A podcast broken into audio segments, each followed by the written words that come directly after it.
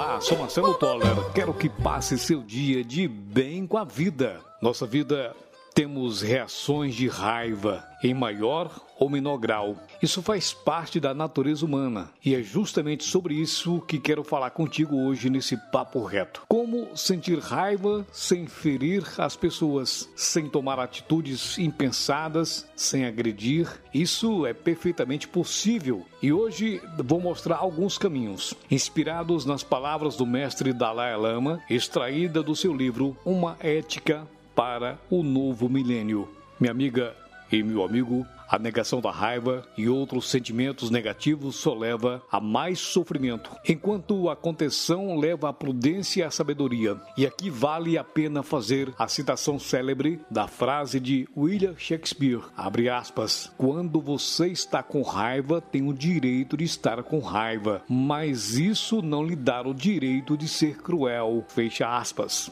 Lamentavelmente, nos momentos de ira, muitas vezes somos cruéis. Quando estamos com raiva, e não medimos as nossas palavras e ações, somos agressivos e ferimos profundamente as pessoas. Nessa hora, é muito importante saber silenciar e acalmar as nossas emoções.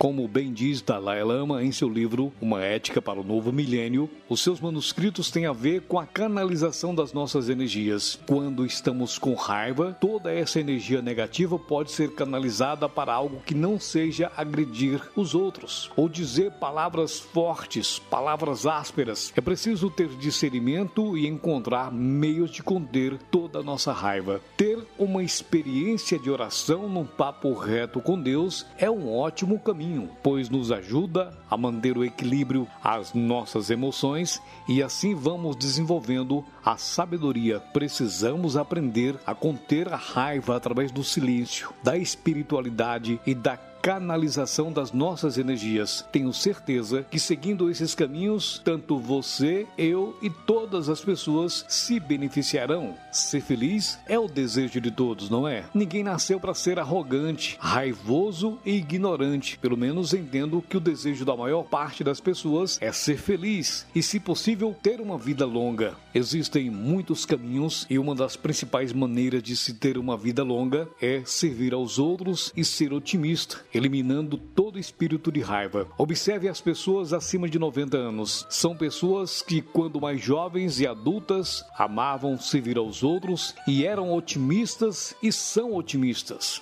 Você que acompanha o podcast Marcelo Toller, saiba que quem é otimista e sabe olhar as coisas boas da vida não perde tempo com coisas negativas e estão sempre atentas aos fatos sem colocar uma venda nos olhos. Pessoas otimistas não têm espaço para mágoa mágoa no coração e nem para a ira, para a raiva e consegue conter o momento de raiva. Quem não guarda mágoas elimina uma enorme energia negativa de dentro de si. Uma coisa você pode ter certeza: quem vive só lamentando, quem vive só reclamando, quem só acha que ainda não tem o que precisa, sinto muito dizer aqui nesse podcast, mais dificilmente será genuinamente feliz e provavelmente morrerá bem mais cedo do que deveria. As pessoas que não reclamam o tempo todo são pessoas gratas. Quanto mais agradecemos pelo que somos e temos, mais e mais bênçãos e prosperidades são derramadas na nossa vida. Por isso, na hora da raiva, conte até três antes de abrir a boca para magoar alguém. E assim você vai eliminando